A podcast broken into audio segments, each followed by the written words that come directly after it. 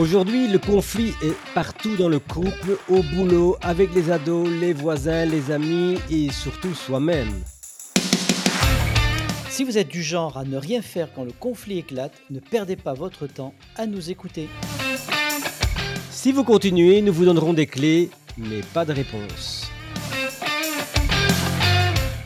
Qui sommes-nous? Christian Van Enten est coach et formateur. Il a créé l'Aikicom, l'aïkido communication et prône la bienveillance martiale, car bon ne s'écrit pas avec un C. Hervé Tchedri, négociateur professionnel, expert en communication, sauf avec son fils de 21 ans et son ex-femme. Notre intention, vous permettre de gérer les conflits, de négocier, d'être impactant et de communiquer en toute simplicité et sans effort. C'est la mission de ce podcast. Dans l'épisode d'aujourd'hui, le bon, la brute et La curiosité, Christian. Waouh, ça m'a l'air vachement intéressant. Tu as me raconter par rapport à cette curiosité, ça m'intéresse. Écoute, euh, on va raconter une petite histoire. Euh, je rencontre des personnes dans une formation et on, on communique. Et je m'aperçois, si tu veux, qu'un des, des- des personnes avec qui j'interagis, en fait, n'est pas curieux. Et il se rend compte que être curieux peut l'aider à créer des connexions plus fortes. Et c'est ça qui était intéressant, si tu veux. C'est-à-dire que euh, la personne, euh, on peut être aussi sur des croyances. Tu sais, euh, la curiosité est un vilain défaut. C'est ce que me disaient mes parents. Je ne sais pas les tiens, mais on avait toujours je- cette croyance la curiosité est un mauvais défaut. Et dans l'interaction, dans la communication, je- j'explique à la personne que bah, je suis un peu curieux de tout. Et, et grâce à cette curiosité, eh ben, quelque part, ma communication devient de plus en plus meilleure avec des personnes où au préalable, je n'aurais jamais eu de, relation avec eux. Cette curiosité, effectivement, la première information, dans la première chose que je retiens, c'est qu'elle me permet donc d'établir des connexions fortes du fait que je montre de l'intérêt euh, pour ce que quelqu'un a à dire, hein, la personne va, me parler d'un sujet, et ben en fait, cela, je me suis aperçu que ça renforce déjà les liens et ça renforce la relation, puisque je m'intéresse à lui, je m'intéresse à ce qui le passionne. Alors, il faut que ça soit un intéressement euh, sincère, hein, réel. Et en fait, je m'aperçois aussi que cette curiosité va montrer à la personne que je la valorise dans le sujet. Cette personne en face n'avait jamais pris conscience que être curieux, ben, dans la communication, était un atout. Alors c'est étonnant, en fait, étonnant, mais pas étonnant en même temps, puisqu'on connaît bien euh, cette manière de cataloguer la curiosité comme étant un vilain défaut et que donc s'intéresser à l'autre pourrait être catalogué de négatif. Et j'imagine que ça a des conséquences au niveau professionnel pour cette personne. Ben oui, parce qu'il ne se rendait pas compte, parce que c'est en plus un, responsable, tu vois, il est responsable d'une équipe. Et il s'est retrouvé en se disant, mais en fait, effectivement, je ne me suis pas intéressé aux personnes avec qui je travaille, je n'ai pas été curieux euh, de savoir ce qui les animait, ce qui pouvait les passionner, leur centre d'intérêt. Et je suis venu dans la formation parce que je voulais avoir de la répartie. Parce que je m'aperçois que dans les communications, je n'ai pas de répartie. Effectivement, d'être curieux va aussi euh, développer ma, ma répartie. L'idée qui me vient euh, quand je t'entends là, quand, quand j'en- j'entends comme ça, c'est un petit peu comme si tu, tu l'as invité à découvrir une sorte de paysage, plutôt d'avancer dans, dans l'inconnu véritablement, en fin de compte. À partir du moment où il connaît le paysage, il va plus facilement trouver des points de repère, des points de référence, des choses comme ça. Oui, et en plus, ça lui donnait euh, du vocabulaire. Tu as plein de dommages positifs collatéraux, puisque tu vas euh, emmagasiner des nouveaux mots, tu vas donc développer toute une connaissance d'expression, de mots, tu vas avoir la prise de conscience d'un langage vernaculaire. On aime bien dans notre podcast donner des mots. hein. Langage vernaculaire, c'est un langage qui se dit dans une communauté dans chaque communauté, il y a des mots bien précis, il peut y avoir des acronymes. Pour lui, ça a été un choc de se rendre compte que la, curiosité va lui permettre, au- au-delà des connexions plus fortes, eh bien déjà de commencer à avoir de la répartie, puisqu'il aura un vocabulaire beaucoup plus riche et une base de données avec des informations beaucoup plus importantes que ce qu'il avait aujourd'hui. Oui, d'ailleurs, dans d'autres domaines, notamment la programmation neurolinguistique, on va parler justement de s'accorder, c'est-à-dire d'entrer dans le monde de l'autre, à la fois, à la fois sur le plan du choix des mots, mais aussi éventuellement le rythme, parce qu'on pourrait dire, ah oui, la curiosité, c'est s'intéresser à l'autre, mais c'est aussi une forme d'écoute. En fait, c'est avant tout une forme d'écoute. et je ne peux pas me mettre en état d'écoute si je ne suis pas curieux d'entendre quelque chose. Et, c'est ça qui est intéressant, c'est qu'effectivement, je parlais tout à l'heure d'une métaphore d'un paysage. On parle en, PNL de la carte du monde qui fait qu'en fin de compte, euh, si je découvre la carte du monde de la personne, je vais pouvoir évoluer sur ce territoire de manière plus confortable. Donc c'est effectivement ça. Il a euh, découvert que euh, ben, la carte, c'est pas le territoire. Et ça a été pour lui un premier élément de se dire ah ouais en fait faut que je sois curieux. Et donc si tu veux de l'interaction que j'ai eue avec lui, j'ai été sur des sites internet, je lui ai montré des vidéos, je lui ai parlé de notre podcast bien sûr en disant ben effectivement donc là peut-être qu'il va se reconnaître un petit peu mais j'avais son son autorisation et, de se dire ah ben ouais en fait je vais ben, développer une culture en fait. C'est aussi ça la curiosité, c'est développer une culture générale. Même si... Euh, culture générale de l'autre ou de l'organisation, c'est ça. C'est ça. Hein. Alors après, euh, on aime bien hein, euh, nos personnages célèbres dans nos podcasts. Et comme disaient des proches, la culture, c'est comme la confiture. Moins on en a, plus on l'étale. Mais là, ta culture générale, elle va te servir dans des situations où tu ne pensais pas que ça pouvait te servir. C'est justement là que je t'attendais, Hervé, justement. Par rapport au conflit, est-ce que tu trouves que la curiosité, c'est utile? Eh bien, bien sûr, si tu veux, la curiosité, elle va m'aider à résoudre les conflits et elle va me permettre à moi et à l'autre partie prenante, à mon interlocuteur, de mieux comprendre les perspectives et les motivations de chacun. Souvent, dans un conflit, euh, l'autre, mon interlocuteur ne fera pas forcément les efforts bah, de comprendre ma perspective ou ma motivation. Par contre, moi, ma force, c'est que euh, en étant curieux, bah, déjà, je vais m'intéresser à lui. Ce qui veut dire qu'au niveau de la communication, on peut même dire que je risque d'avoir une position un peu basse et lui une position haute, mais ça c'est très bien. Et, donc je vais m'intéresser au monde, je vais m'intéresser à ce qui est important.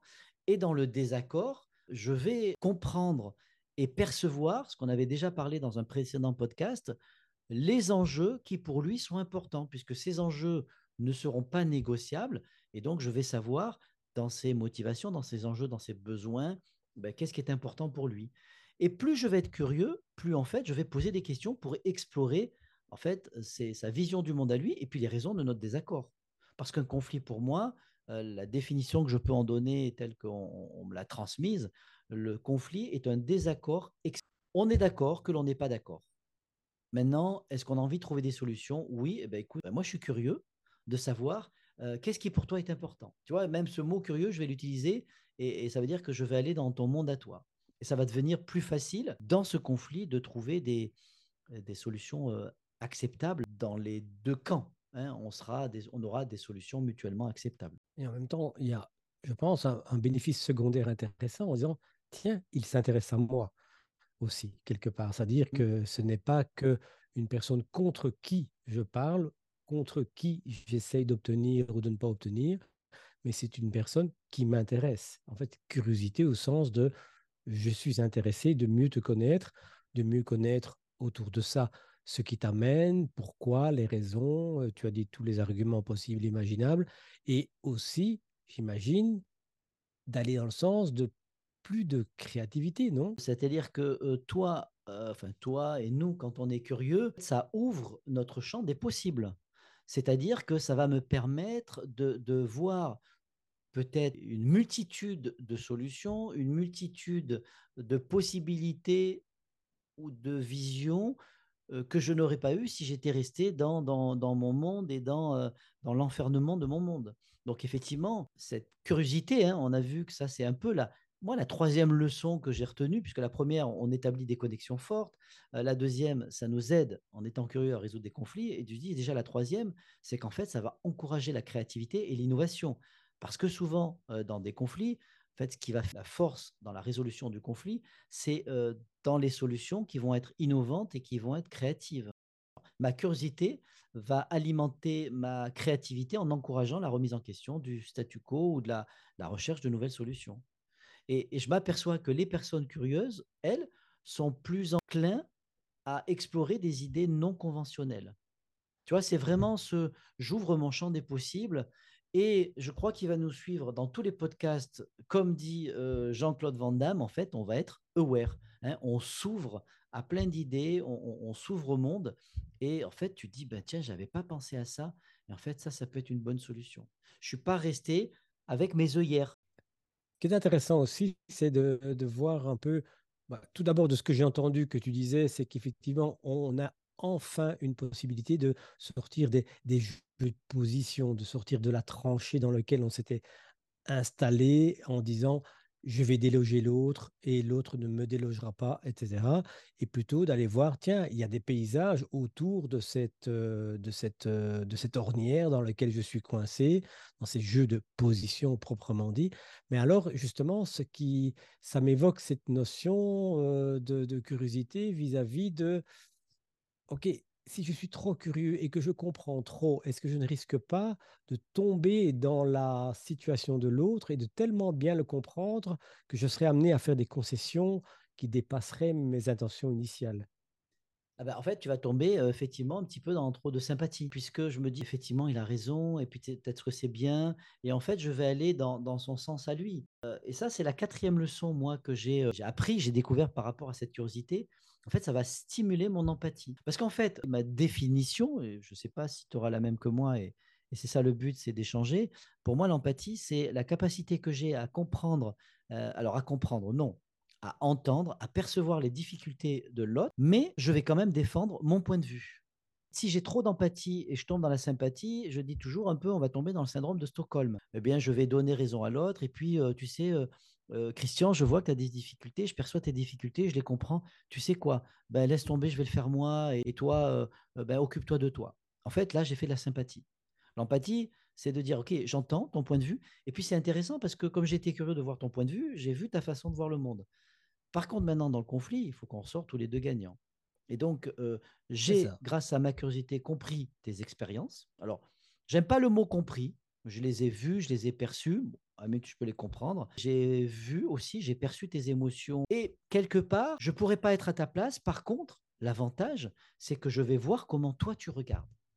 C'est ça aussi pour moi euh, une bonne empathie, c'est-à-dire que je ne serai jamais à ta place. Christian, pour être à ta place, il faut que j'ai ton âge, ton expérience, ton éducation. Enfin, ça, ça reste ma, définition. Par contre, grâce à ma curiosité, grâce aux questions que je vais te poser et, au fait que j'ai eu envie de m'intéresser à toi, eh bien, quelque part, euh, je vais voir comment toi, tu vois le monde. Et je me retrouve dans notre communication à être quelque part un invité dans ton cerveau. C'est ça. Et à la fois, je ne tombe pas dedans, c'est-à-dire que je ne tombe pas dans ce que tu appelles la sympathie. Je partage bien cette définition-là. L'empathie étant, je reste à ma place et je suis capable de comprendre tes raisonnements, de, de ressentir même les émotions que tu dois ressentir, mais ce ne sont pas mes émotions, mais ce n'est pas mon raisonnement et je reste à ma place. C'est donc une curiosité empathique qui pourrait se définir comme étant une curiosité à partir de mon point de vue et pas une curiosité où, allant voir chez l'autre, je m'oublie et je reste chez l'autre, ce qui est probablement le contraire de ce qu'on pourrait souhaiter, puisqu'à la fin, on se dit, ben voilà, je lui, ai fait, plaisir et moi, je me suis oublié, puisqu'en fin de compte, je suis tombé dans la situation de l'autre. C'est bien ça, hein, C'est ça, effectivement. Tu vois, intéressant. et c'est ce qu'on retrouve dans la PNL, c'est-à-dire je regarde ton monde en fonction de ta grille de lecture à toi et pas de la mienne. Justement, par rapport à ça, ce qui me paraît aussi intéressant, c'est qu'on ne ramène pas toute la curiosité à l'intérêt pour l'autre. C'est aussi une curiosité par rapport à la situation, par rapport au contexte, par rapport à l'organisation ou par rapport à un ensemble de choses. En fait, l'environnement complet. Donc, je m'intéresse à l'autre pour bien comprendre ce qui se passe dans son espace, mais aussi à tout ce qui est autour, ce qui me permettra ayant compris les préoccupations de l'autre, d'amener à faire des propositions qui seront acceptables pour cette personne, tenant compte de l'environnement général. C'est vraiment cette mmh notion de mettre des limites, parce que si je m'intéresse trop à toi, moi je m'oublie, et on va effectivement va se retrouver à, bah, trouver des solutions qui vont te convenir à toi et pas à moi, parce que moi je me suis complètement oublié. Donc c'est ça, hein, c'est l'empathie et, vraiment une question de, de réglage. Moi, une question de réglage. Vachement intéressant, on est parti de quelque chose qui ressemblait à un défaut, et on est hein? arrivé à une compétence, osons le dire le mot, une compétence. Et alors, si on résume un peu nos clés du jour. De cette croyance qu'ont pu nous transmettre nos parents, comme quoi la curiosité est un vilain défaut. Trop de curiosité, bah, c'est peut-être effectivement pas bon, mais si je trouve un équilibre, je m'aperçois que la curiosité, elle va me permettre d'établir euh, des connexions plus fortes. Ça, c'est la, la première leçon que j'ai un peu pu retenir et qu'on a envie de transmettre à nos auditeurs. La deuxième leçon, c'est que ça encourage la créativité et l'innovation. Le fait d'être curieux va me permettre de monter en compétence et, de mieux résoudre mes conflits. Et surtout aussi, ça va ben, stimuler l'empathie. Ça, c'est un peu la quatrième clé de cette curiosité que j'ai pu développer. Alors maintenant, on peut se dire, mais comment on fait? Eh bien, on est dans un monde merveilleux qui nous permet d'être curieux on a Internet, on a la possibilité de lire, on a la possibilité de rencontrer du monde. Mais en fait, et des fois, je peux te dire qu'Internet me permet de développer ma curiosité. Parce que je vois un sujet qui est intéressant, hop, je le lis, puis ça m'amène, parce qu'il y a un lien à un deuxième sujet, et en fait, c'est comme ça que je vais emmagasiner de la curiosité, puis déjà m'intéresser et développer mon façon de, communiquer ou de m'exprimer. c'est aussi d'être curieux quand les personnes te disent Ah, tiens, moi j'ai vu tel film, tiens, j'ai écouté telle émission. Et si j'allais écouter moi aussi cette émission Qu'est-ce qu'il y a derrière? Et on peut se dire C'est quoi le cadeau qu'il y a derrière d'une émission de lecture auquel je n'aurais jamais pensé. Ah oui, vachement intéressant. Et en même temps, dans ce que tu viens de dire là, j'ai l'impression que ça clôture bien cet entretien d'aujourd'hui et ça annonce même un suivant parce qu'en fin de compte, si j'ai trop de curiosité, je peux me disperser et c'est toute la question de quelle attention, sur quoi je porte mon attention, comment je me focalise ou non sur un sujet plutôt qu'un autre. Parce qu'on imagine bien que la curiosité peut mener à une dispersion qui, elle, peut être malencontreuse. Voilà qui clôt cet épisode du jour du bon, de la brute et de la curiosité.